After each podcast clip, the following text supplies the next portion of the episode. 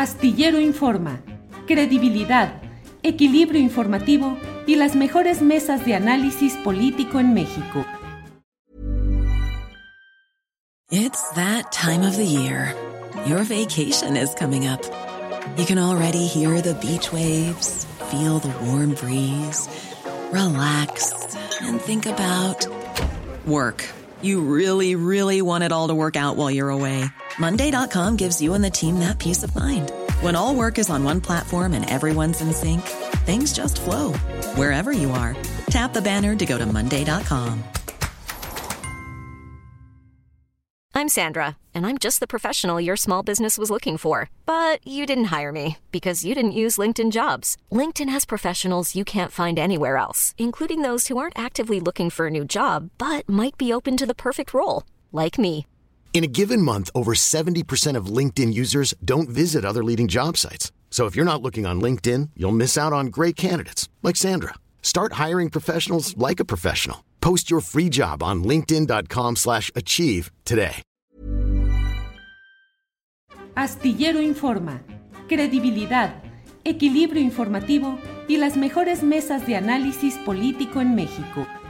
Buenas tardes. Ay, no sabes cómo los extrañaba, Julio. y Mucho nosotros que a los ti. extrañaba. Eh, la verdad es que tuvimos la participación de grandes eh, expositoras, estuvimos muy contentos con nuestras invitadas eh, y te damos la bienvenida de regreso a esta oportunidad. ¿Cómo te fue de, de vacaciones, de descanso para prepararte a la larga marcha que emprendes como diputada en la Ciudad de México? Fíjate que me voy bien, me fui a Chiapas, que amo Chiapas, pero hacía muchos años que no iba a pasear a Chiapas, sino solamente había ido a trabajar y ya ves que de pronto, pues una trabaja y tantito paseas, pero como que no sabe igual. Y ahora sí nos echamos un recorrido de arriba abajo, de oriente a poniente, de norte a sur, este, la selva, pero las, las cascadas, pero rapelié, me metí a los rápidos, lloré de miedo varias veces porque ya no estoy en edad de hacer esas cosas, pero me la pasé increíble, amé, amé, amé, amé profundamente, se me llenaron los ojos de verde porque el estado está hermosísimo y traigo varias historias. Bien, bien, bien. Pues muchas gracias y bienvenida, Ana Francis. Gracias. Vamos ahora con Fernando Rivera Calderón para agradecerle porque además escuchamos ahí voces del más allá, pero ¿cómo estás Fernando? Buenas tardes.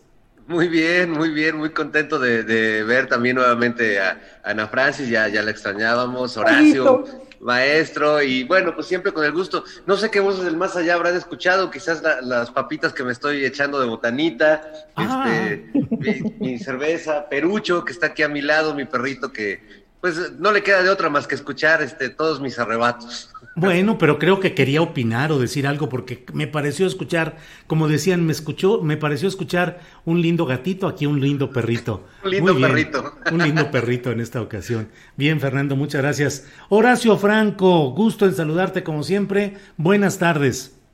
Qué gustazo, qué gustazo, este Julio, qué gusto tener a Ana Francis otra vez, la extrañamos mucho. Tuvimos mesas muy interesantes, en verdad, pero extrañamos mucho a Ana Francis, porque bueno, pues ahora sí que cuando entres a la, a la asamblea, pues te vamos a extrañar más, ¿verdad? ¿O vas a seguir? No, ¿verdad? ¿O sí? A saber, Todavía no sabes. Bueno, pero pues de todos modos, siempre es un placer y un honor estar aquí con, con ustedes. Y, y este, qué, qué buena editorial te echaste hace rato, Julio. La escuché toda y en verdad, qué bárbaro. Qué bueno, Muy gracias. Profunda. Pues sí, es que es complicado el momento que estamos viviendo, Horacio. Y bueno, bienvenido, gracias. Y déjame pasar sobre ese mismo tema que creo que nos va a dar mucho que hablar sobre la crisis del Poder Judicial Federal, eh, lo que significa la eh, postura del ministro Arturo Saldívar de decir que no continuará en el mandato extra que le había instruido el Poder Legislativo, sino que él terminará en diciembre de 2022. Y bueno, también la otra crisis que está en el Tribunal Electoral del Poder Judicial de la Federación. Ana Francis, ¿alguna vez pensaste en la posibilidad de ser juez? solamente de niña cuando veía yo los capítulos estos de la ley y el orden, ¿no? Ajá. Pero cuando me enteré que el sistema judicial mexicano no tenía este tipo de juicios en donde uno se para a defender históricamente a alguien y la de... No, pero en realidad, fíjate, no de ser juez, sino más bien, claro, me veía yo como abogada de la defensa, seguramente, o abogada de, ¿no? Este, y sí lo pensé, pero cuando supe que los juicios no eran así, y en, por ahí este, vi alguna grabación de cómo son los juicios, dije, ay no, eso, eso está muy aburrido, eso es muy poco histriónico, eso es mucho choro, y son 1500 fojas que tienes que leer, no, sáquense a la goma. Dije, no, no es para mí. ¿Y qué has pensado en este lapso de, esos, eh, de esas visiones infantiles ahora a tu condición adulta? ¿Cómo has visto a los jueces? Es decir, los englobo, mm. jueces, magistrados, ministros, lo que sea, los juzgadores. Mira, creo que hay, creo que es como, es como entrar a un túnel del tiempo, ¿no? pues todo mundo hemos ido por alguna u otra razón a algún juzgado de alguna cosa, ¿no? Este, arreglando yo papeles de mi casa, pues he tenido que ir al juzgado de lo familiar, ¿no? Y nada más con ver el archivero me deprimo tres meses, pues, ¿no? Porque el archivero está así, este, hundido y medio ladeado. Yo digo, ¿dónde estarán mis papeles, Dios mío santo? Pues, ¿no? Este, y lo pienso desde, desde que las cosas ya son digitales, los papeles siguen así pandeados y el, y el, y el archivero así, y las personas que trabajan ahí con color folder, ¿no? Este, muchísimo maltrato laboral, si me permites, porque eso no es vida, ¿no? Afuera todo lleno de coyotes, este, ¿no? De estos que te dicen, yo ahorita le hago su trámite, ¿no?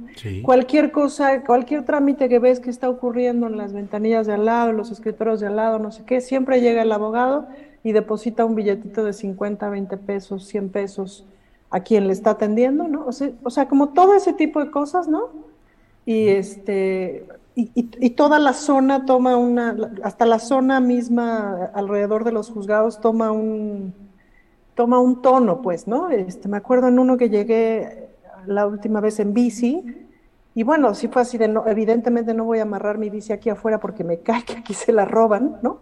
este, entonces buscar un estacionamiento para meter ahí mi bici, entonces preguntarle al señor de este cuánto me cobra, no sé qué, y encadenarlo al estacionamiento porque dije, este señor del estacionamiento también me podría robar mi bici. O sea, como toda esta sensación de, de, corrupción, de corrupción, de, de, corrupción, de ineficiencia, ¿no? ¿Quién sabe qué tanta corrupción? Muchísima ineficiencia y muchísimo atraso. Así es. Entonces, pues, pues, baja en todo el sistema judicial. Y lo que acabamos de ver del tribunal, bueno, decía ayer un compañero de producción en Capital 21, ni Calígula, ¿no? ni Calígula. Bien, Ana Francis, gracias. Eh, magistrado y haga la deposición que corresponda, es decir, de deponer, de exponer en el foro eh, el argumento. ¿Qué piensas? ¿Alguna vez pensaste en el derecho, estudiar derecho, ser juez, Fernando? Híjole, pues no mucho. Eh, y fíjate que, crecí en un contexto donde en mi casa había muchos libros de derecho y de medicina, porque mi abuelo fue doctor y mi padre es abogado. Y y, daba clases además eh, de Derecho en la, en la, Facultad de Derecho de la UNAM. Entonces era, es una persona muy estudiosa y pues veía los libros del maestro Ignacio Burgoa Derecho y de Regina Villegas y de todos estos personajes. Y me parecía un, terreno que, que, no, no se me hacía muy sexy a mí de, de, niño, digamos. O sea, admiraba mucho a mi papá porque es un ser disciplinado, que, le, que además es un ser que sigue las reglas, no como su hijo que raro para, para, este, para esas cuestiones. Entonces sí, sí sentía que, que era un campo eh, tremendo, donde había gente con muchos ideales, eh, que, por ejemplo, eh, pensando en mi padre, pues él, él de chavo eh, daba cursos de derecho a, obreros eh, y a trabajadores que no tenían como mucha idea de sus derechos laborales, sindicales, pero daba cursos clandestinos, entonces pegaba con mi mamá carteles así, este, furtivos, ¿no? Para dar asesorías legales. Y tenía todos estos ideales, pero creo que con, con el tiempo no solo a él, sino a, muchos de sus, de sus amigos llenos de, estos sueños ideales, pues la realidad es tan contundente y más en, todos los viejos eh, regímenes que, hemos vivido, donde el derecho, más que una, un, método, una vía eh, desde la razón y la ley para, para ordenar nuestra vida, se volvió en México pues la gran coartada para hacer lo que se les antojara, ¿no? Para, para ajustaron las leyes para robar a gusto, para quedarse en los puestos eternamente, para compartir con sus familiares el botín en, los puestos de la administración pública. Entonces, creo que, em, pues sí, sí, para, incluso para los mismos abogados, que, que, comenzaron estudiando leyes con una idea y con un sueño de aplicar la ley, de vivir en un país más justo, la realidad de, este país este, puede frustrar hasta los espíritus más nobles y resistentes. Y creo que el Poder Judicial en México se ha vuelto actualmente una élite, como, como lo es un poco eh, eh, otras, el, mundo de los, de los líderes sindicales. Son, son intocables, es un universo. Hay algunas personas bien intencionadas, hay algunas personas que hacen bien su trabajo, pero esa élite está sentada sobre bases que ya están demasiado torcidas y amañadas como para que funcionen bien, ¿no? Y creo que estos días hemos tenido dos demostraciones muy claras de eso, ¿no? Este, El tema del ministro Saldívar, el, tema del Tribunal Electoral, dos, dos eh, elementos que, por cierto, dejan muy mal a la dictadura del López Obrador, porque no, no, no concibo un dictador que permite que pasen estas cosas en su dictadura. Gracias, Fernando. Ministro del Sonido, don Horacio Franco, eh, ¿qué experiencias has tenido, Horacio, respecto a la impartición de justicia en México? ¿Cómo lo has visto? ¿Qué experiencias has tenido? Fíjate que para mí, por fortuna, el sistema judicial ha sido de lo más alejado que he tenido en mi vida. Los abogados han sido realmente de lo más, este, de lo más, más, más, más, más alejado y pese a todo, en 2004 tuve, eh, por, por, por, idiota, por cándido, por estúpido, compré eh, un, unos derechos litigiosos que se me estaban ofreciendo en un departamento que estaba en un juicio y yo estaba ocupando. Entonces eh, me vendieron los derechos, gasté todo lo que tenía, me bailaron porque era estaban coludidos entre, entre, el, abogado, entre el abogado que, que estaba arreglándome eso y, y este junto con el notario y junto con la operadora de activos que me lo estaba vendiendo. A mí se me hizo muy fácil, dije yo, bueno, pues si les pago una cantidad y soy dueño de un juicio que está ganado. Entonces, como nunca me había metido en eso, este, me bailaron, me, me dejaron con una mano adelante y otra atrás, por estúpido, por haberles creído. Y también, bueno, por decir, bueno, pues obviamente este, voy a quedar bien con todo el mundo, incluso el, dueño del departamento, que ya no es el dueño porque le ganaron un juicio. Entonces, bueno, yo me metí en eso, y para no hacer cuento largo, pues fue, fue muy largo, este, pues vi que me, me habían eh, me habían bajado todo mi dinero, en verdad, todo, todo, todo, todo. Y mira cómo se dan las cosas en la vida, cuando iba yo, cuando en el momento en el que iba yo a hacer la transacción de pagar ese juicio, ¿no? No me querían dar el cheque de caja, no pasaba la transferencia, bueno, no, no había transferencias electrónicas en ese entonces, pero era como que no, no, no, no, no, no, no, y a la hora de la hora yo forcé la situación para que sí, sí, sí, sí, y me dieron la cara. O sea, de veras, Julio, me quedé con una mano adelante y una atrás, perdí todo, todo, todo, todo. Y entonces, este, por ese, por ese abogado que era, que era en verdad un, un, tranza, junto con la operadora de activos, una operadora de activos alfa, que era de, ser fin en ese entonces, pues yo creo que todo ese dinero que les pagué se lo repartieron entre ellos, que les aproveche mucho, pero este, nunca más me vuelvo a meter en una cuestión con ningún abogado en este país, jamás, porque he visto que la impartición de justicia eh, es, es verdaderamente lamentable, es un horror, y si a ese nivel a ese nivel este de, de derecho este civil, ¿no? De, que es derecho este de propiedad, no me acuerdo, derecho corporativo, no me acuerdo cómo se llama el, el, derecho. Yo soy yo soy muy ajeno, ¿eh?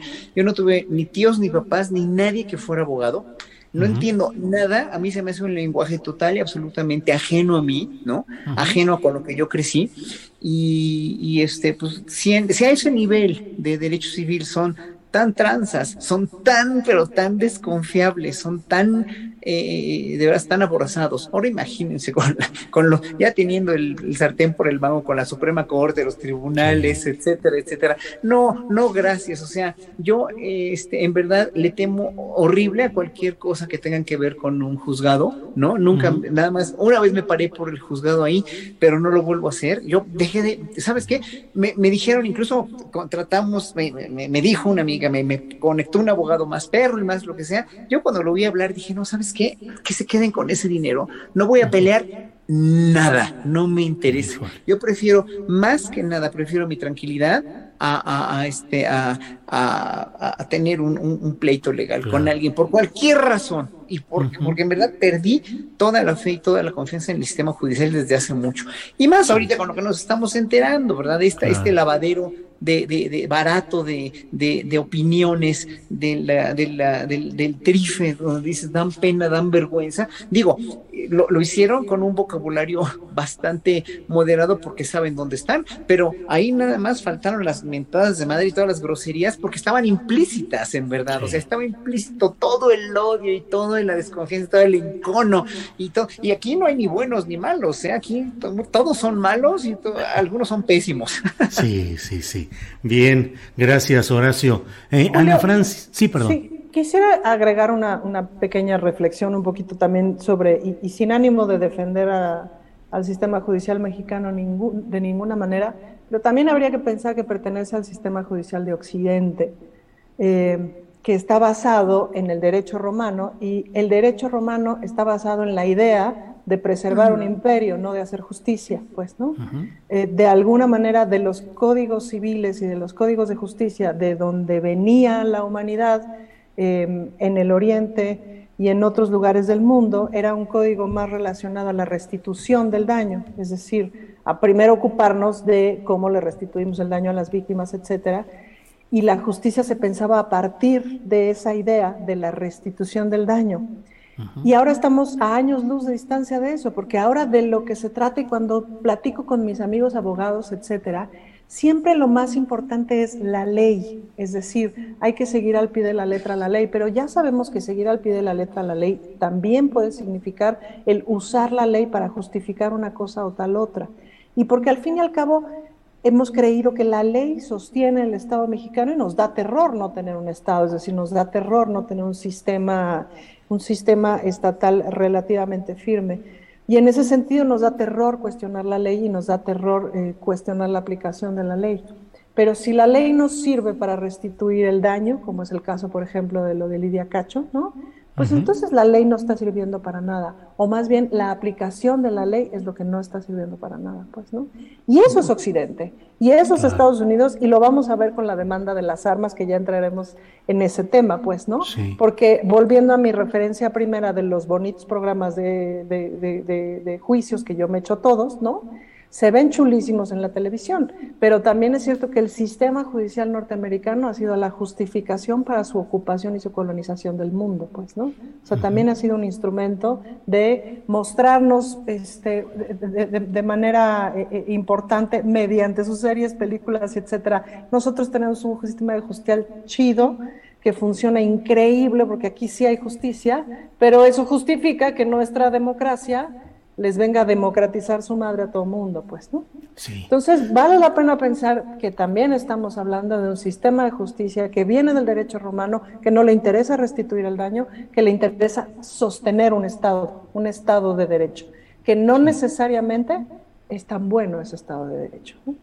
Gracias, Ana Francis. Pero, pero, pero quiero, quiero, quiero decirle rápidamente a Ana Francis. Sí, adelante, adelante. Pero cuando hay derecho romano y se puede aplicar sin tanta corrupción y sin tanta, sin, sin tanto amiguismo y sin, en verdad, sin tanta, sin tanto estar coludidos con la gente que les paga mordidas, dineros y todo lo demás, puede ser funcional. bueno, claro, si a eso le sumas la corrupción, ya es un horror, y si a eso le sumas el lavadero, lo que hagas es todo un horror. Pero es cierto que de origen, el derecho romano no necesariamente se ha caracterizado en el mundo por hacer justicia para todo mundo, sino más justicia para unos poquitos. No hay ningún ejemplo en el mundo en donde la justicia funcione de manera transversal y no solo para los que viven en ese país, sino para los que viven en ese país y los países que colonizaron, o para los que viven en ese país y los cinturones de pobreza de ese país, o para los que viven en ese país y con los que comercian del otro país. ¿Me explico? O sea, ¿Mm? no más eso, pues, ¿no?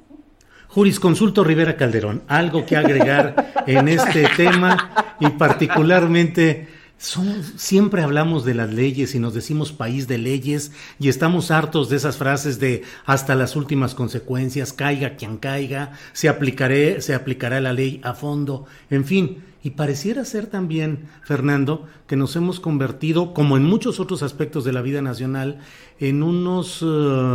Eh, eh, darle continuidad al engaño colectivo, asumiendo todo mundo como que la ley y los tribunales, pues ahí están y ahí que caminen, y nunca hemos podido corregir ni cambiar ese sistema. ¿Qué opinas, Fernando?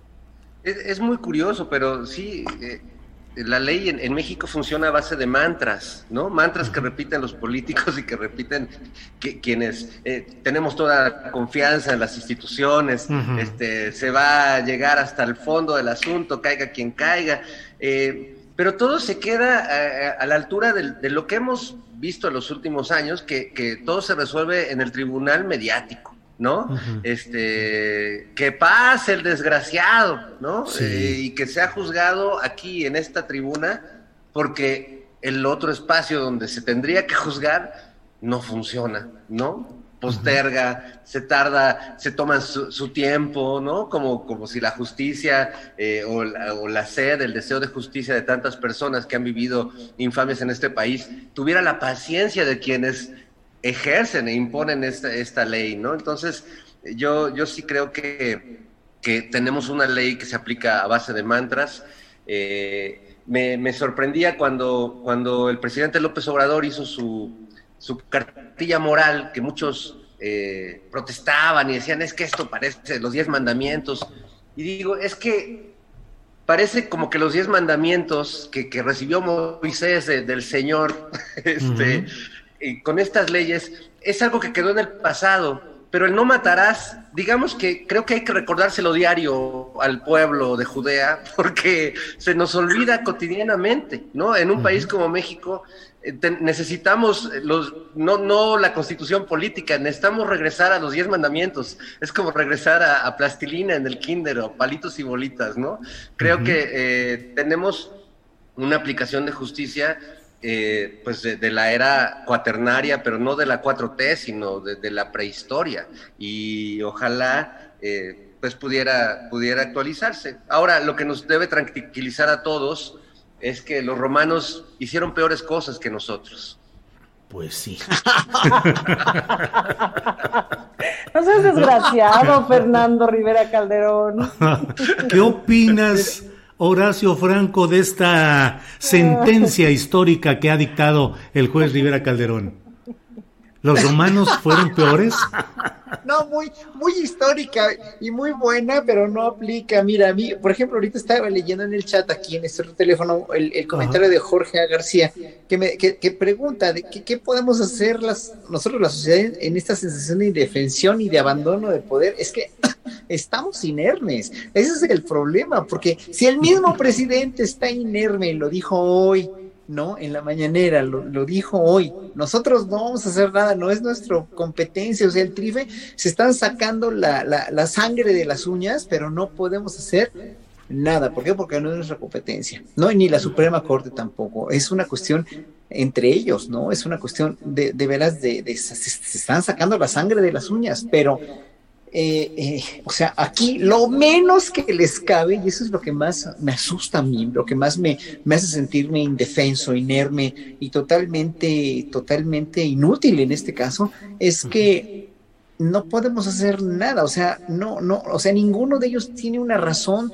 patriota, ninguno de ellos tiene una razón sensata para decir, ¿saben qué? Pues sí renunciemos todos, ¿no? O sea, por la, por, por, por el bien de la nación. Lo mismo, lo mismo, todo, todo, lo, lo, lo, que se le viene a la Suprema Corte también, ¿no? Lo mismo, y por eso fue tan prudente eh, Lelo de la Rea, Saldívar Lelo de la Rea, en decir, no me voy, sino, o sea, me voy a ir hasta donde me tengan que ir, hasta el 22, no hasta el 24. Lástima, pero finalmente, bueno, ok, eh, eh, en el cupo esa sensatez y esa honestidad que tanto pondera Andrés Manuel López Obrador, ¿no? Lo cual me parece congruente, dijéramos, ¿no? Qué lástima, porque hubiéramos querido que se quedara más tiempo, pero así no es así no es, y bueno, ni modo, pese a la ley secundaria aprobada por el verde. Pero bueno, eh, aquí en este caso, en el tribunal, en el TRIFE, pues no cabe nada de congruencia, no cabe nada de patriotismo, y ese es el problema. O sea, a mí, si yo fuera juez, ¿no? si yo me dedicara a esto, ¿no? y veo cómo todo, el, o sea, o fuera consejero del, del INE, o fuera de la Suprema Corte, es que con tanto, con tanto, eh, con tanta desconfianza, con tanta, en verdad, con tan mala opinión pública, que el, la gran, el gran porcentaje de este, de este país me detesta, detesta cómo estoy haciendo las cosas, pues por tantito pundonor y tantita, incluso tantito amor a mí mismo, yo renunciaba, yo decía, ¿sabes qué? Ya, ya, ya, ya me enriquecí suficiente, ya hice un patrimonio como juez, ya hice un, un patrimonio como magistrado, ya no quiero tanto repudio popular porque yo no podría dormir. En verdad, yo no podría ni dormir de saber que tanta gente me odia. Ya los expresidentes es otra cosa porque ellos no están en funciones. Pero si yo estoy en funciones y sé, o sea, imagínate, yo soy un director de orquesta. Como hay muchas orquestas aquí, ¿eh? De, las que, de las de las que siguen trabajando en Bellas Artes. Y, los director, y los directores son odiados por el 80% de los músicos. A los que no les echan la mano así, a los que no les dan su, su, su buena consentida, ¿no? El 80% de, de, de, este, de, de, o, bailarines también, ¿eh? A sus coreógrafos. Detesta a sus directores directores, ¿no? Entonces, si yo fuera director de una orquesta y sé lo que está pasando y sé porque lo saben, ¿o no? O porque lo, saben, porque lo, lo, manifiestan a veces subrepticiamente, secretamente, pero lo saben, ¿no? Pues yo renunciaba, carajo, por amor a mí mismo, por amor a mí mismo. Ya no estoy hablando por, ya por patriotismo, patrioterismo, o porque el presidente dice, no, no, no, yo por amor propio, ¿sabes qué? Goodbye, me, o sea, renunciamos todos los ministros de la, del, del TRIFE y del, del, Tribunal de, Electoral, o de, o, de, o los, la gente del INE, ¿no? Los, los dos cabezas del INE, o lo que sea, ¿no? Yo, ya, ¿para qué quieren más? ¿Para qué quieren ejercer un poder que además lo están ejerciendo? Siendo mal y está todo podrido. Bien, gracias Horacio Franco. Em, Ana Francis, fíjate que suceden las cosas con tal rapidez, en un vértigo, que hay acontecimientos que parecieran ya estar bastante distantes, ser un poco parte de la historia política reciente, pero ya, y hace seis días, un domingo anterior, se realizó una consulta popular sobre el tema de los ex servidores públicos y la posibilidad de aplicarles sanciones. Estamos ya con la cuestión de la demanda contra los productores de armas en Estados Unidos, lo del TRIFE, lo de la eh, Suprema Corte de Justicia, en fin. pero por el gas. Pasando por el gas, pasando por el gas, así es, entre otras cosas. Pero bueno, sobre aquel hecho histórico de hace tiempo atrás llamado lo de la consulta popular, ¿qué opinión tienes? Pues mira, justo yo pensaba que es difícil, eh, que, que, a veces es difícil medir el éxito o el fracaso de la consulta porque no tenemos con qué compararla. Hay algunas comparaciones posibles, pero son difíciles. Entonces, yo me quedé un poquito atorada de coraje porque yo estaba, o sea, hice como todo mi plan para estar en Tuxtla Gutiérrez justo el domingo, ¿no? este, con un lapso de horas suficiente para encontrar la casilla especial, etcétera, y pues no había casillas especiales, ¿no? Mi hermana eh, repuso su credencial de lector y supuestamente estaba el miércoles eh, anterior a la consulta y le mandaron un mail diciéndole que ya estaba su credencial de lector, pero que la podía recoger hasta el lunes. En fin, el, relato que hizo este Lorenzo Meyer del, del Via Crucis que fue a encontrar su casilla, un montón de anécdotas, mucha gente que dijo, recorrí cuatro horas, pero llegué, este, hice tal cosa, pero llegué. Me conmovió mucho, o sea, júntate siete millones de personas, Julio, no es en Chilamesta, pues, ¿no? Las Reinas Chulas estamos pariendo chayotes para llenar el teatro de la ciudad tres días el, el, de este fin de semana al otro, ¿me explico? Y en total van a ser 1.800 personas, es decir, y ya estamos pariendo chayotes. Fernando va a parir chayotes para llenar su teatro en la ciudad en octubre, ¿me explico? Siete millones de personas es muchísima gente. Siete millones de personas que salieron con la convicción y además el noventa y tantos por ciento diciendo sí, ¿me explico? A una pregunta absolutamente difícil, con este juego de, de, atínale a tu casilla, ¿no? Con todo en contra, con muchas menos casillas, etcétera, pues es un montón de gente, ¿no?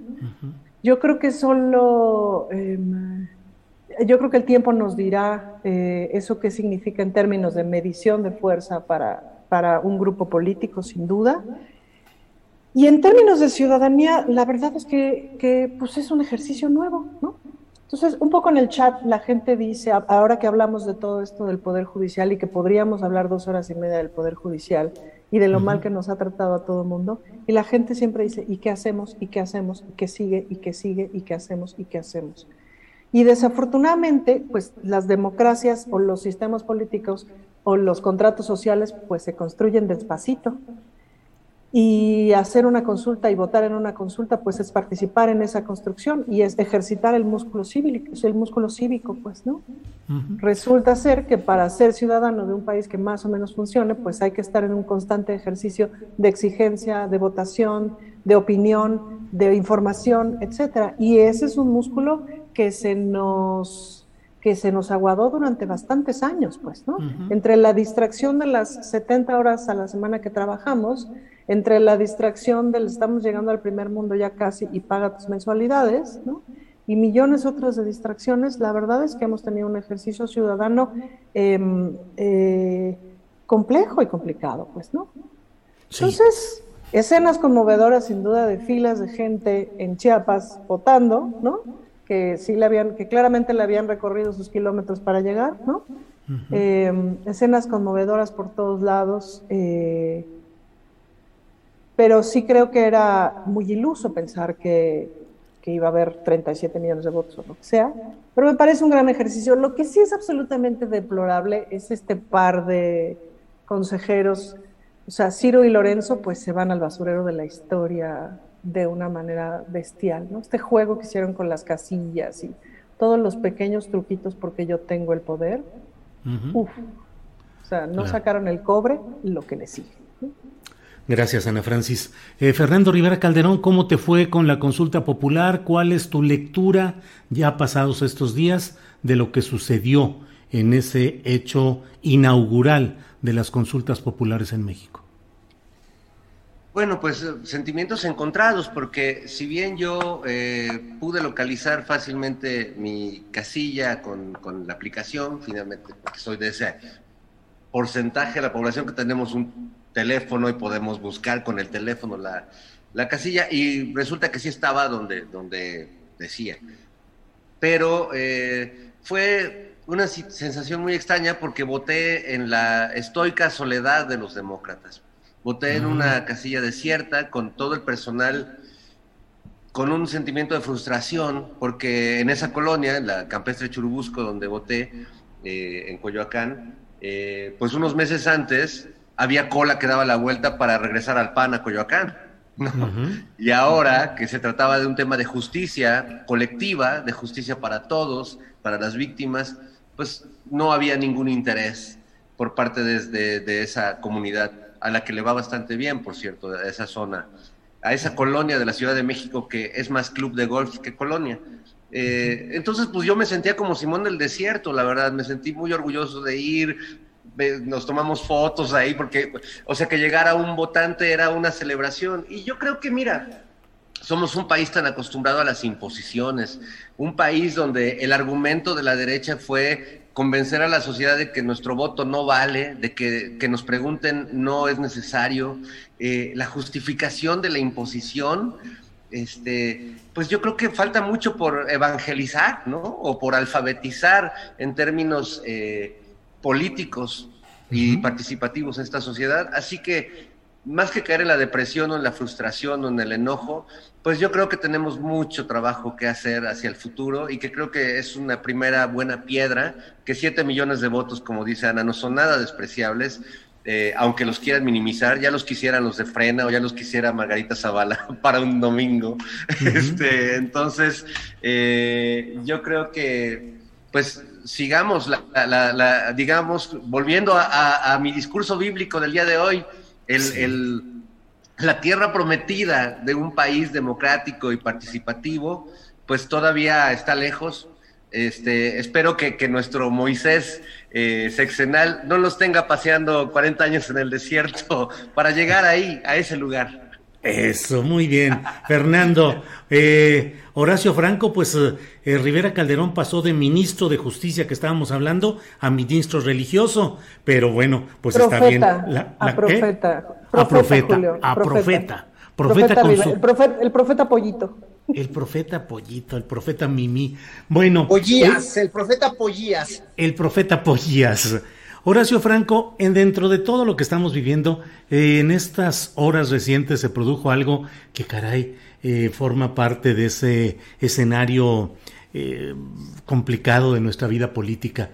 El presidente de la República defendiendo que haya la consulta, no es consulta en términos específicos, el ejercicio de la revocación de mandato que estaría en su contra eventualmente, pero sus propios opositores ahora poniéndose un poquito a la defensiva y diciendo, pues quién sabe si sea conveniente, temiéndole desde mi punto de vista que el resultado de ese ejercicio revocatorio resulte confirmatorio ampliamente de López Obrador y entonces Ahora el propio presidente diciendo, organícense, participen, hagan. ¿Qué te parece este eh, escenario previo al eventual ejercicio revocatorio?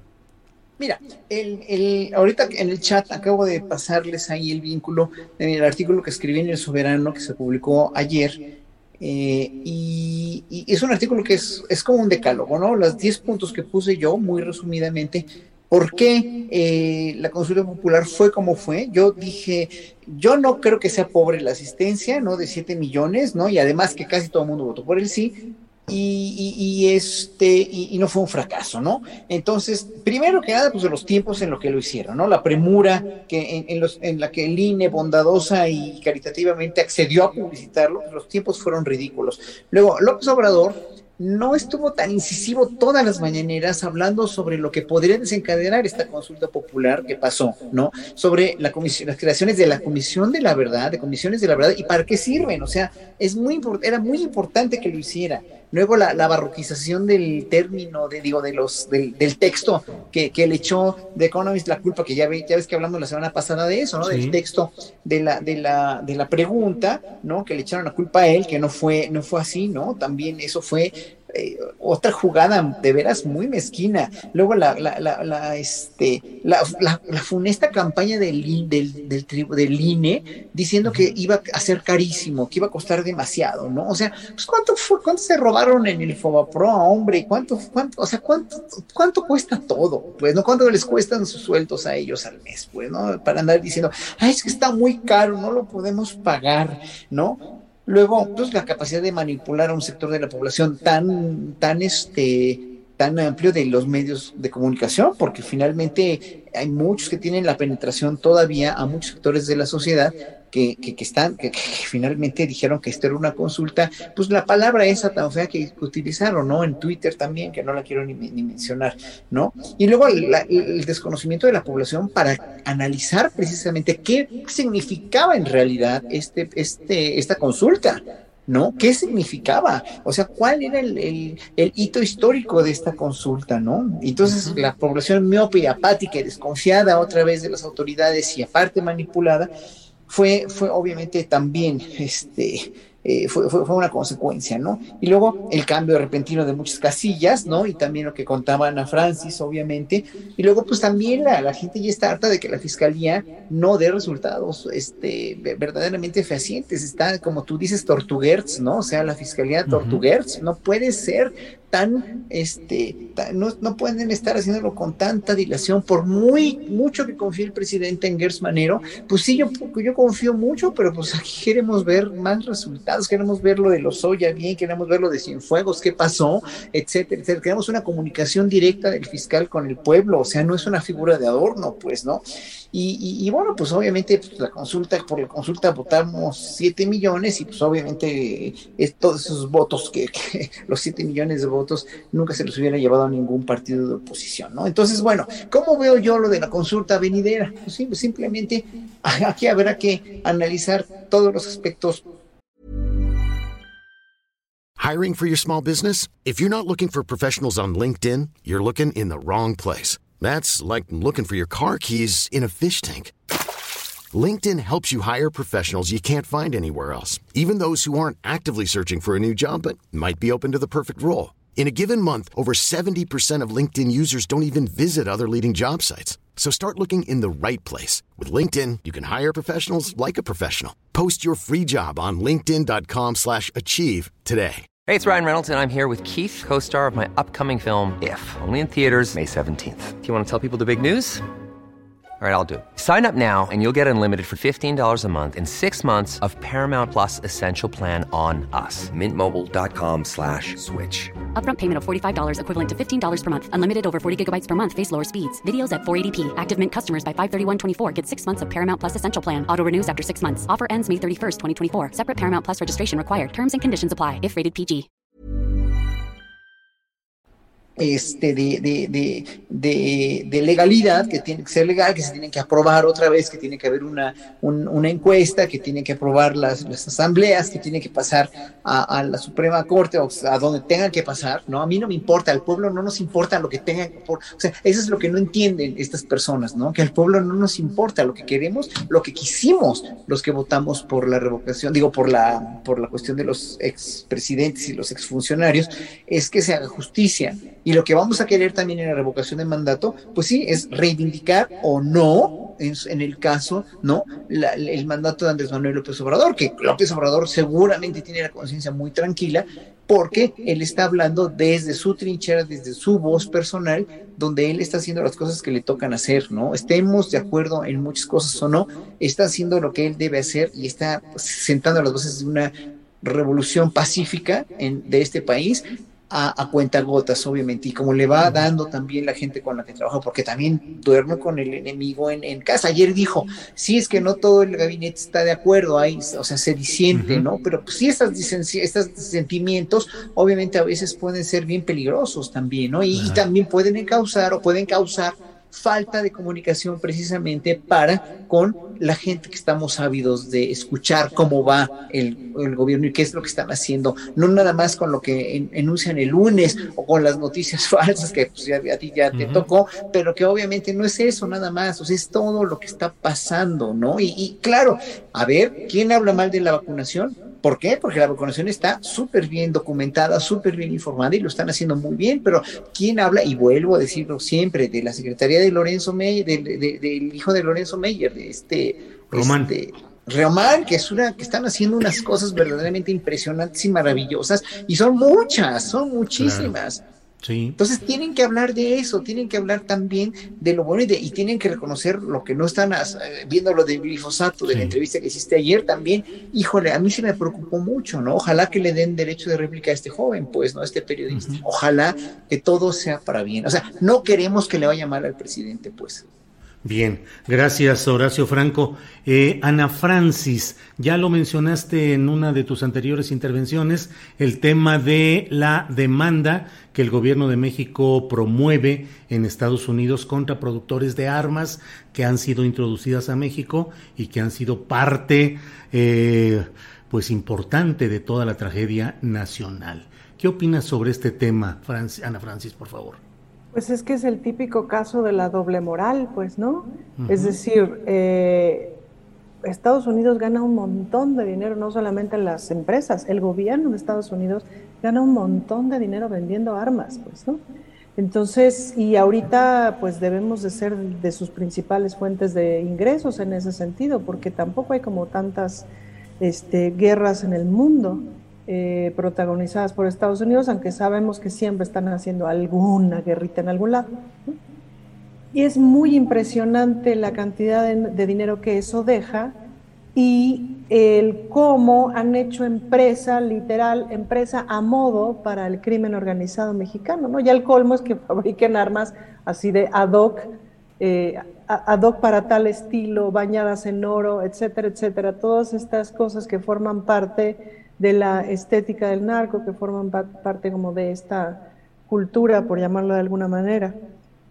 Y son de un cinismo apabullante, pues, ¿no? Cinismo desde Rápido y Furioso, por ejemplo, ¿no? Rápido y Furioso que fue la vergüenza de la vergüenza de la vergüenza, que es poner estas armas en territorio mexicano con un supuesto chip para rastrearlas y entonces rastrear capos y rastrear cárteles, supuestamente, pero pues los capos y los cárteles les quitaron el chip, fin se acabó su estrategia y nos dejaron un montón de armas en, territorio mexicano, armas que han sido usadas para matar a mucha gente. Pues. Entonces, eh, Estefanía Vela hizo una, hizo, escribió un artículo hace como un año y cacho en donde hablaba justamente de cómo ha cambiado la forma en la que nos matan a las mujeres. Y hablaba justo de la aparición de las armas en esa forma, pues, ¿no? De la proliferación de las armas en, en, en esa forma y de cómo una discusión que puede acabar en una golpiza con un arma acaba en muerte, pues, ¿no? Y la diferencia que eso implica. Entonces, el tener acceso a las armas de forma tan barata y tan sencilla, pues es un grave problema y no, no está bien por ningún lado, pues, ¿no? eh, entonces, es de un cinismo y, y, me parece que la palabra clave aquí con respecto a lo que está haciendo Cancillería, pues es el asunto de la dignidad. Hemos visto durante estos tres años, ahí sí me parece una recuperación de la dignidad en las relaciones internacionales de México, sobre todo con lo que tiene que ver con el norte, y con, o sea, con Estados Unidos, Canadá y con Europa. Y eso, híjole, eso por favor, se siente bien, se, se, se, es agüita fresca, porque veníamos de, una, de un agachonismo del tamaño del mundo. Si podemos recordar el, el hermosísimo episodio entre Fox y Fidel, y Fidel Castro del Come si te vas, no toda esa llamada telefónica, uh -huh. en donde Fidel lo exhibe de manera descomunal. Este, en ese, el, el, el, por favor vete rápido y no molestes mucho porque se enoja Bush, ¿no? Uh -huh. eh, a el demanda, que ya sabemos que es una demanda a las empresas, es decir, no es una demanda al gobierno, pero sí me imaginé cuando leí la noticia, lo primero que pensé fue en Biden, en su oficina, leyendo la noticia y levantando la ceja de, ¿y ahora estos nacos cómo se atreven? Pues, ¿no? Uh -huh. Sí hay una otra forma de, de, de, relacionarnos con el, con el complejo y complicado vecino del norte.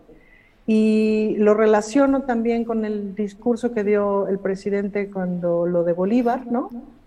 Que ahí también hay una, hay una apuesta por una otra relación, por una relación de convencimiento, pero por una relación de respeto.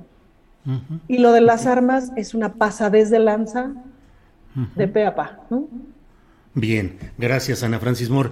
Eh, Fernando Rivera Calderón, me canso ganso de que tú nos vas a dar luz sobre este tema de las Olimpiadas, de los Juegos Olímpicos.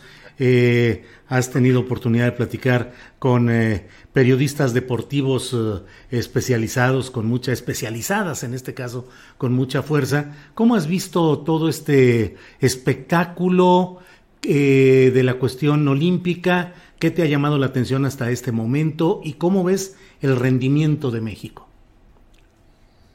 Bueno, siempre es interesante ver el, deporte, los Juegos Olímpicos, porque reflejan eh, no solo el, desempeño individual, el talento individual de, quienes participan, sino que refleja cada, cada país una política, una economía, una visión de, la vida, de la derrota, de la victoria.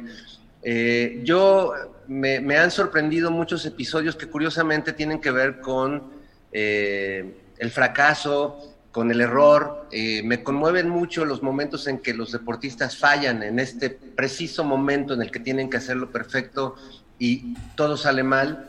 Y me conmueven mucho los abrazos que reciben de sus entrenadores, el, el dolor, la frustración.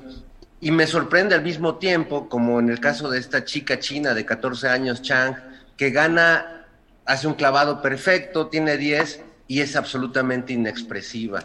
Ayer platicaba con, con Beatriz Pereira, con esta gran periodista uh -huh. de deportes, que, eh, que es, ella llama esto la robotización del, del, del alma del deportista, ¿no? Se, eh, la exigencia es tal que, que tienen que anular la parte emocional eh, y hablábamos un poco del caso de Nadia Comaneci, que curiosamente, eh, bueno, sabemos que ella fue un éxito, todos la recordamos, todos los niños de esa época nos enamoramos de ella, pero ella vivía bajo una tortura emocional. Y, y muchas de las compañeras de Nadia eh, vivían en esta tortura por el entrenador y a la vez eran violadas por el otro este, terapeuta porque era el único hombre que se acercaba y les hacía así en la espalda, ¿no? Claro. Eh, curiosamente, el mismo entrenador de Nadia resulta que es el mismo entrenador de Simón Biles, con 30 años de distancia. Y pues eso habla de que eh, a, mí me, dio gusto ver estos episodios donde eh, esta chica Simone Biles con toda esta presión dice, ¿saben qué? Yo no puedo, mi salud mental es primero, o, o a Federer rompiendo la raqueta. Es decir, la humanidad más radical se apareció en los Juegos Olímpicos. Ahora justamente que el público no estaba y que, y que se está dando todo en condiciones tan raras, creo que los deportistas han revelado su lado más humano y eso a mí me, me gusta más verlo que, que ver romper un récord. Por otro lado, el desempeño de, de, de, México pues es tremendo porque pues yo creo que hay un gran talento, que tenemos deportistas enormes que desde muy niños empiezan a destacar y que entran en este laberinto de burocracia, de intereses, de mafias, de poder, de federaciones, de directivos y de deportistas como Ana Gabriela o Raúl González o el que quieras, que aparentemente tienen una experiencia, tienen, pero no, no funciona la ecuación cuando llegan a la, función pública, cuando llegan al, al trabajo ya donde tienen que aplicar presupuestos, donde tienen que ver equilibrios. No, no se está haciendo y es muy lamentable porque pues se repite la misma historia del ya merito, este, era nuestra y se nos fue. Y la verdad es que el talento sí existe, eh, hay deportistas de gran calidad que ven pasar su vida eh, sin lograr consolidar eh, lo que podrían hacer. y no es un tema tampoco de economía o de, o de pobreza, porque hemos visto países con economías peores que la de México que se llevan medallas eh, importantes. Es, es un tema de estructura, es un tema de voluntad política, pero bueno, pensamos que Miquel Arriola estaba metido ahí, o sea que hay personajes que ni al caso, que han tenido que ver con el deporte mexicano y que la verdad solo lo han llevado a esta situación triste que vemos en la que nuestro oro o lo más cercano al oro pues es el bronce. Somos la raza de bronce. Fernando Rivera, gracias. Eh, Horacio Franco, el gas. Nos queda ese tema que no hemos abordado. ¿Qué has eh, pensado? ¿Cómo has visto todo este tema? Yo hace unas tres semanas hice un video, una videocharla en la que hablaba de los cilindros ideológicos y no lo decía en un sentido ni remotamente peyorativo, sino al contrario, reivindicando y diciendo que en el tema de los cilindros de gas, de la, del reparto de gas, estaba también la esencia de la postura ideológica de un gobierno, es decir, mantenerse de acuerdo con las directrices de las grandes empresas, dejar que sigan los grandes negocios a costa de la gente, porque si en algo hay un interés popular, pues es en la adquisición a buen precio, con las medidas convenidas de este producto. Y sin embargo, a mí me pareció desde que se anunció lo del gas bienestar que era una medida ideológica en el sentido eh, recto del asunto, no en un sentido peyorativo, o sea, asumir la defensa del interés popular en el caso del gas. Pero ya me eché mucho rollo. ¿Cuál es tu opinión, Horacio, por favor? Mira, quiero concluir rápidamente antes de, empezar sobre, este tema. Eh, lo que decía Fernando no es nada más en la cuestión de los deportes. En la música clásica también los están educando de hace 20 años para acá en ser lo más técnicamente perfectos posibles, lo cual, digo, en, en el siglo XIX sí lo eran, ¿no? En el siglo, a principios del siglo XX sí eran técnicamente perfectos. Hoy es una grabación de, pianistas de los años 20, 30, y eran técnicamente maravillosos, ¿no? Aunque están editadas, pero, y los oyes tocar en grabaciones en vivo, y sí, la, echaban dos que tres errores y eso, pero no era ningún problema. Hoy por hoy los, los, chavos que estudian música clásica, y sobre todo a un nivel, como estamos hablando de las Olimpiadas, están ya prefijados a, a no equivocarse nada. Nada, nada, o sea, ser perfectos y unas máquinas. Es lo mismo que pasa con los deportes. Es una cuestión de una, eh, de una sobrevaloración de las capacidades extremas técnicas del ser humano, lo cual no está mal, pero están dejando de lado precisamente lo más lo más precioso que tenemos, que es precisamente el carácter y la expresión de ese carácter y de las emociones. Finalmente, eso está valiendo gorro en, en, la, en la música clásica, lo cual a mí me parece una verdadera payasada. O sea, los concursos y todas las cuestiones de, de, de, de veras, ¿eh? las ganan este, gente como esta niña china, así, y sobre todo estos, estos, niños que están muy acondicionados desde niños a la perfección técnica, ¿no? Y este, y, y, y, pero son como el perico, que dicen lo que saben, pero no saben lo que dicen. Cuando están expresando algo, ¿no? ¿Por qué? Porque están condicionados a hacerlo todo perfecto, pero cuando tú hablas de una, de una métier, como dicen en francés, de una, de una maestría en una ejecución a partir de la filosofía misma de la música, ahí sí me voy a ahondar un poquito porque es, es, es, algo muy fuerte, tocar Johannes Brahms o Johann Sebastian Bach, eh, tienen, una, tienen una concepción no nada más estética, sino filosófica, ¿no? Y una niña china de cinco años que toca perfecto, no lo vas a ver, por muy expresiva que parezca, no lo es, porque ella no está entendiendo, porque no está dentro de su formación humana. Y cuando pongan en la formación humana otra vez el humanismo, parece redundante, pero eso va, va, a cambiar porque ya tiene perfección técnica, pero yo dudo que a esas edades se pueda eh, profundizar de esa manera. Bueno, ya, ya, ya, ya este, abarqué un poquito más, pero era importante para mí decir esto que dijo Fernando, que es muy importante, porque si en los deportes pasa, también pasa en otras artes, en, en, otras áreas. Eh, de lo del gas, pues mira. ¿en, qué otras, ¿en qué vertientes sí la maestría en la ejecución musical puede alcanzar esos niveles eh, humanistas profundos? ¿En el jazz, por ejemplo? No, todo te lo dan los años de experiencia. O sea, aunque, aún en el jazz hay prodigios, por tanto, muy jóvenes que son muy buenos, pero todo te lo da la experiencia en la vida. O sea, todo te lo da la edad, todo te, le da, te lo da la, el, el, leer, el adentrarte, el vivir experiencias. es lo mismo que los actores, es lo mismo que todo. O sea, o sea, tenemos que apostarle al desarrollo humano, al desarrollo humanitario, al desarrollo personal, al desarrollo vivencial, a vivir el amor, a vivir las frustraciones, a vivir todo. ¿Por qué? Porque eso te va a dar. Mira, yo me he enterado de casos de, concursantes de, concursos de piano, coreana, una coreana, una china, no me acuerdo, hace varios años que pues se acabó nunca más volviendo a tocar y creo que otra se suicidó porque tuvo un blackout en el concurso y ya con eso te, te echan para afuera en el concurso ¿verdad? Porque lo que quieren son máquinas. Ese es el problema. Entonces, obviamente, te digo, hay que, hay que, y luego se ven niños prodigio, ¿no? Se ven niños prodigios que tocan muy bien eh, eh, a una edad y ganan concursos, graban discos, incluso se, había un, niño en los años 80, Dimitris Gorus, que era un griego maravilloso, y nunca más se volvió a oír hablar de él después, no hizo ninguna carrera, ¿por qué? Porque pues obviamente lo sobreexplotaron. Entonces, sobreexplotar a un niño prodigio también es bien peligroso bien, bien, pero no todos son Mozart, ¿eh? O sea, Mozart sí, pues, su papá lo sobreexplotó y lo sobreprotegió y lo sobredesarrolló, pero Mozart era un genio irrepetible. Y no todos. y, se, murió a los 33, el pobre, o sea, no, no tuvo una vida. y, habría que y habría que verlo tocar cumbia, digo yo. Eso, eso, también la música popular, Ana pues Francis. Es que digamos que estamos hablando también de culturas distintas y lo mismo pasa también en el deporte. México nunca ha sido una potencia deportiva en esa manera de hacer deporte.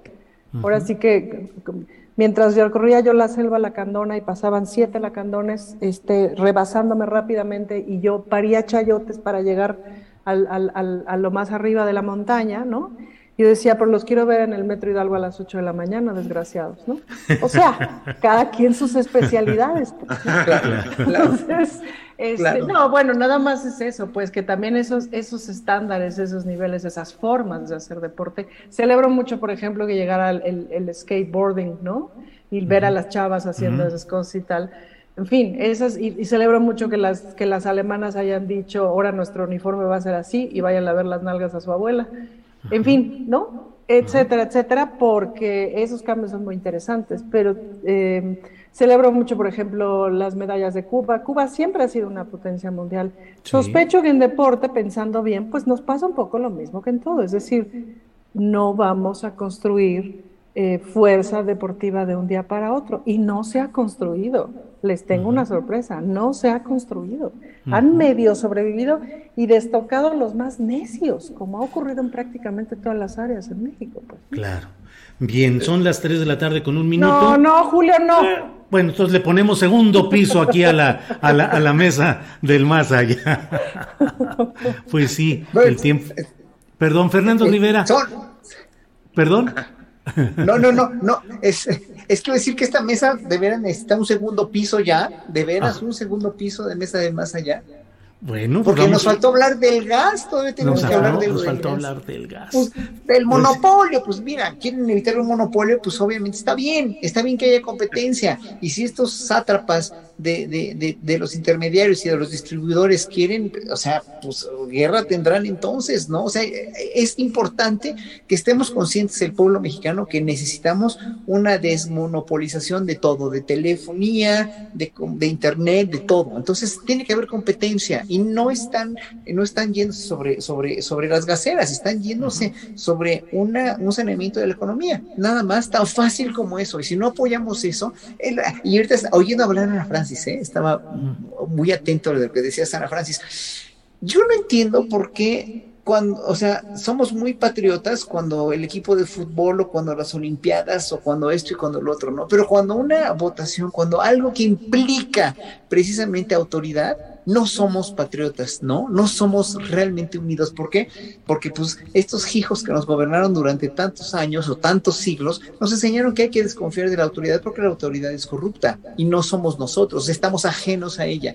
En cambio, estamos con nuestros deportistas. A mí me alegra mucho cuando México gana una medalla o gana un campeonato, pese a que no veo ninguno de los deportes de, de, nada, no soy, no soy este, no, no, no, me, declaro totalmente incompetente para ver todo eso, ¿no? Y, y no es que no me guste, es que no crecí con ello, pero lo respeto y me da muchísimo gusto y siento mucho los triunfos maravillosos que hemos tenido como selecciones nacionales o como deportistas, pero pues deberíamos también estar contentos de que un, un este, no sé, un juez libere a, a, este, a Vallarta, por ejemplo, ¿no? Deberíamos hasta aplaudir e ir al ángel de la independencia cuando, cuando el gas ya no sea un monopolio o cuando, este, no sé, cuando, no sé, de todo, todas estas cosas deberíamos estar orgullosos.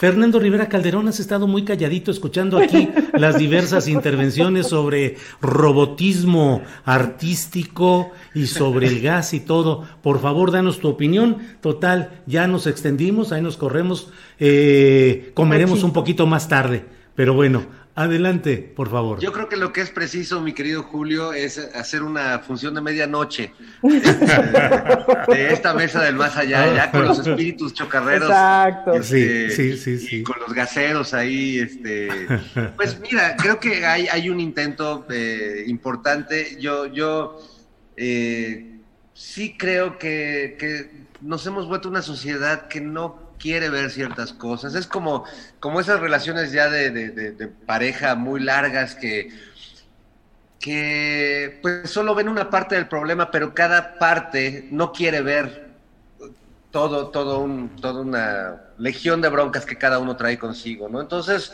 eh, yo creo que es muy fácil decir, claro, desabasto de gas, otra vez este gobierno, cada que quiera arreglar algo ponía un monero por ahí, este, de estos moneros que, me rompen el corazón porque tendrían que, estar del lado de la crítica y de la razón y se ponen, este, se suben al tren para que los retuitee Javier Lozano y Vicente Fox y Felipe Calderón. Este, pero en realidad, pues hay esto porque hay una lucha de poder eh, y, el, no existía el poder presidencial en México, no existía este gobierno, era un administrador y recibía lana por cada mafia que operaba en este país, sea del huachicol, sea del gas, sea de los medicamentos. Se rompió eso, no lo estamos valorando. Yo la verdad sí, como, como Horacio, soy un optimista y la verdad es que creo que estos cambios son dignos de irse a celebrar al Zócalo. Lo que pasa es que la resistencia que estamos viviendo para que estos cambios sucedan se da hasta del lado de la misma sociedad. Entonces, eh, es como en la consulta, pues es como, como un esclavo este, diciéndole a su amo, no, señor, yo quiero que usted me siga pegando y que usted siga, no, no me quite la cadena, por favor. No, no me vaya a preguntar si quiero ser libre, porque, porque sabes qué, eh, yo lo que creo es que ser libre, ser un ciudadano de un país, en ese país en el que nos gustaría vivir, democrático, libre, con libertad de expresión, etcétera, pues implica una responsabilidad que cada ciudadano tiene que asumir, que muchos no quieren asumir. Es muy fácil echarle la culpa al presidente, es muy fácil echarle la culpa al sistema, es muy fácil echarle la culpa a quien sea y no asumir nuestra responsabilidad.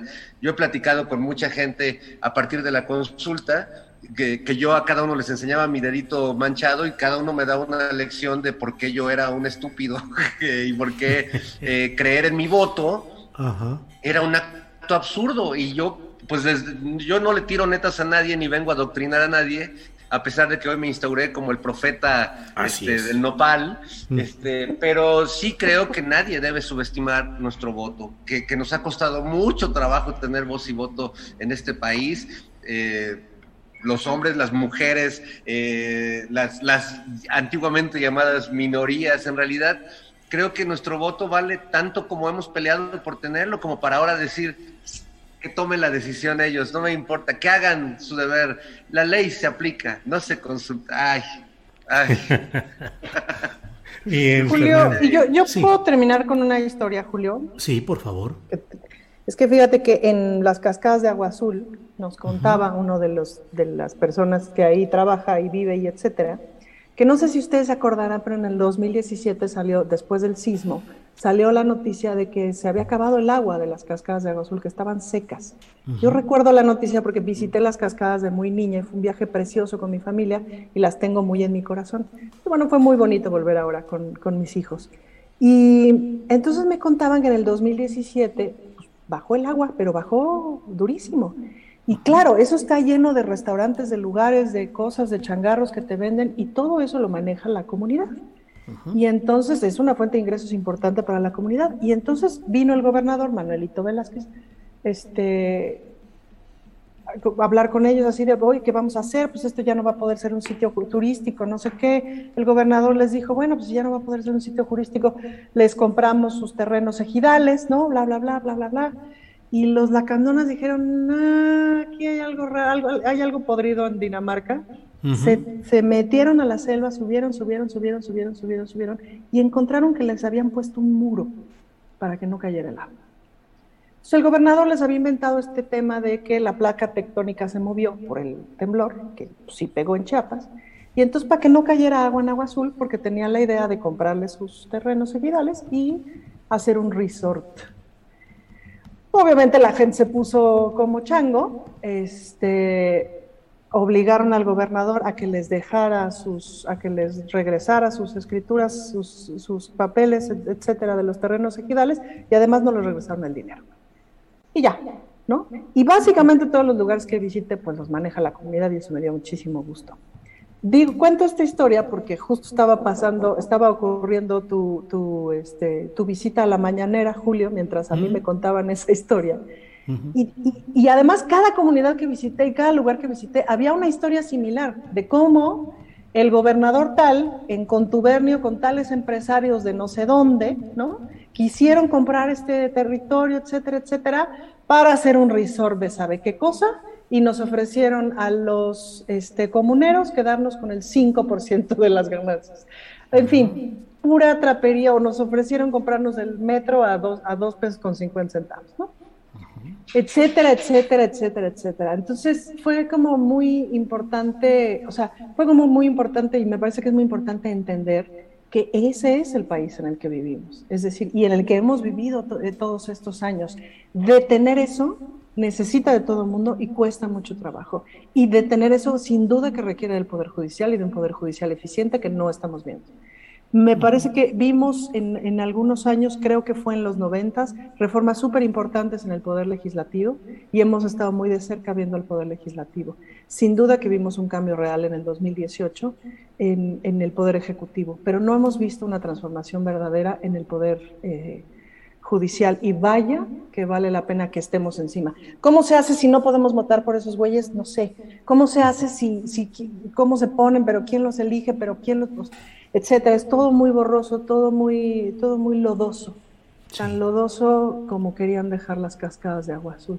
Y nada, Julio, con esa historia, este, pues reconozco como todo lo que pasó, que me pareció que fue un episodio brutal, ¿no? Buenísimo, y que constantemente tenemos que estar recordando y que estar contando la historia de cómo hay un conglomerado que llega y se quiere robar la tierra y se la quiere robar para cosas que no que no tienen ningún sentido. Y por eso tenemos tres multibillonarios viajando al espacio, este, que es un absurdo resultado de esta lógica de todo lo extraigo, todo me lo acabo, todo lo consumo.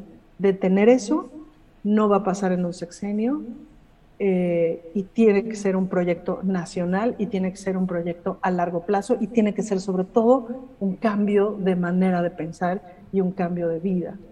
Y eso requiere compromiso, como decía Fer Rivera Calderón, requiere el compromiso de todos nosotros y a veces el compromiso cuesta.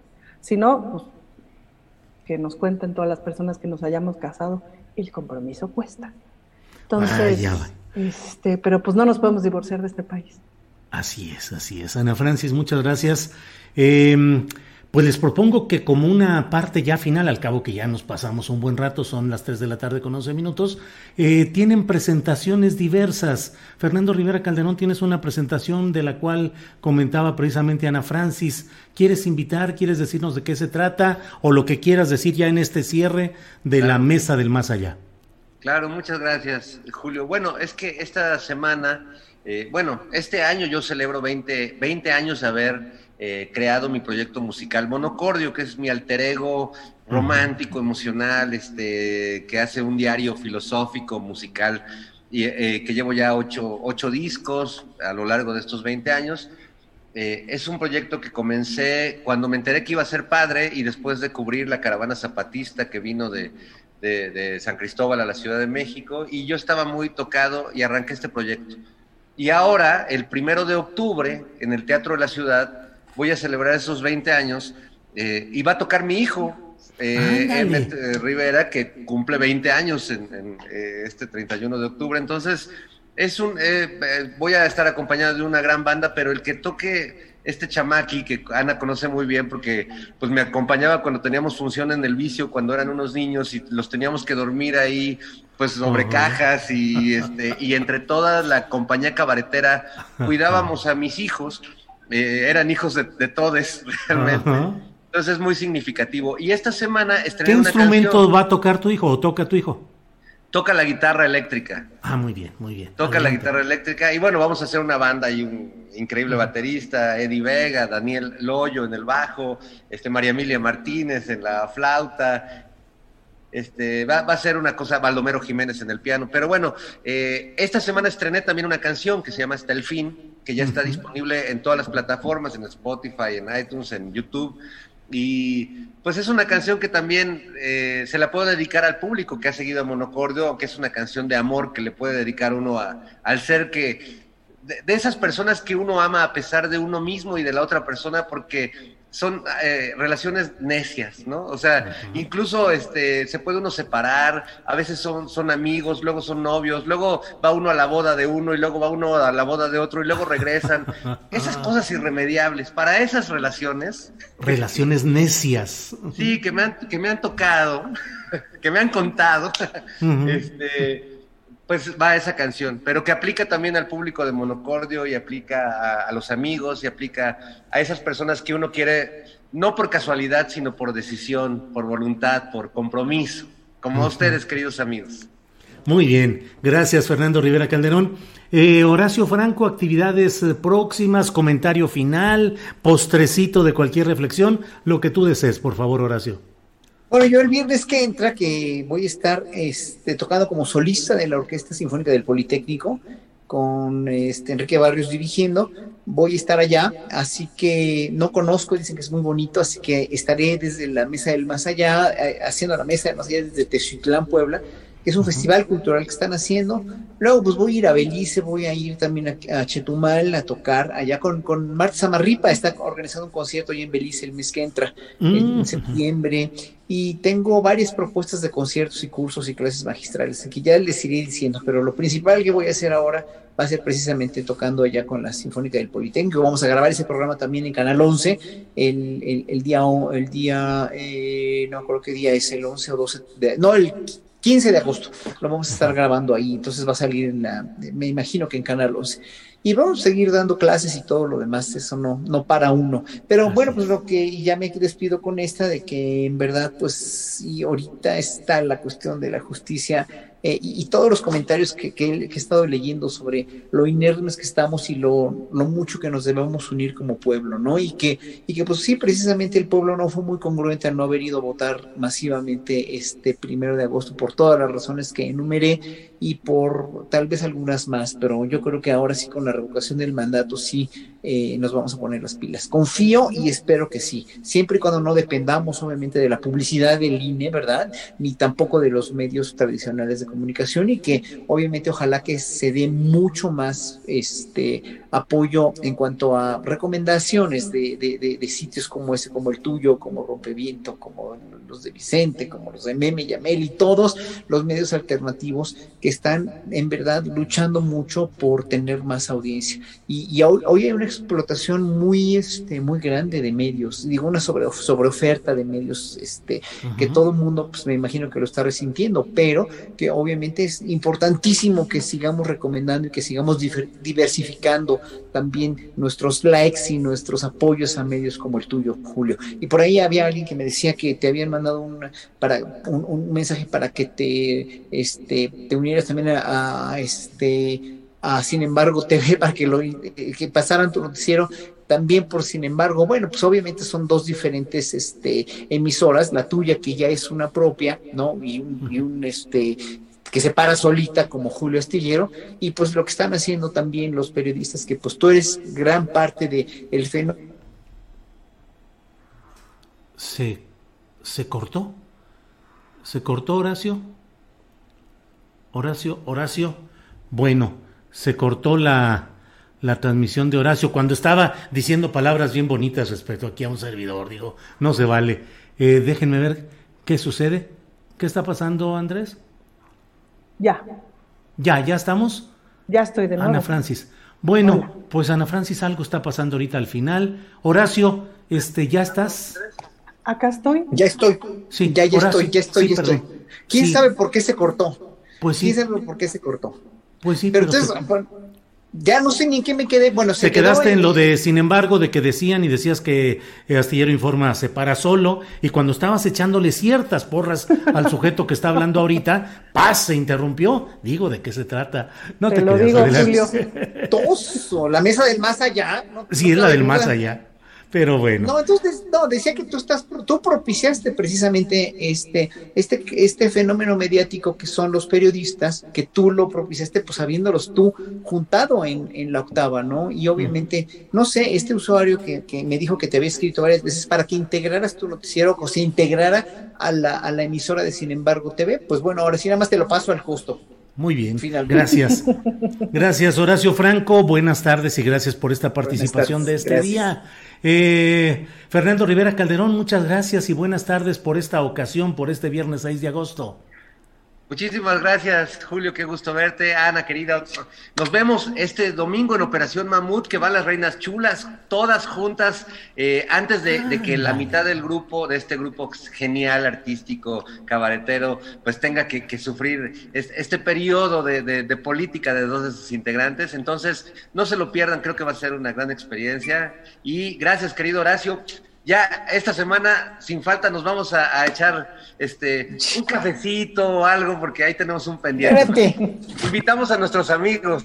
Órale, mira, Fernando, aquí está, aquí está, ya la estás viendo. Qué bonita. Pues, ahí está.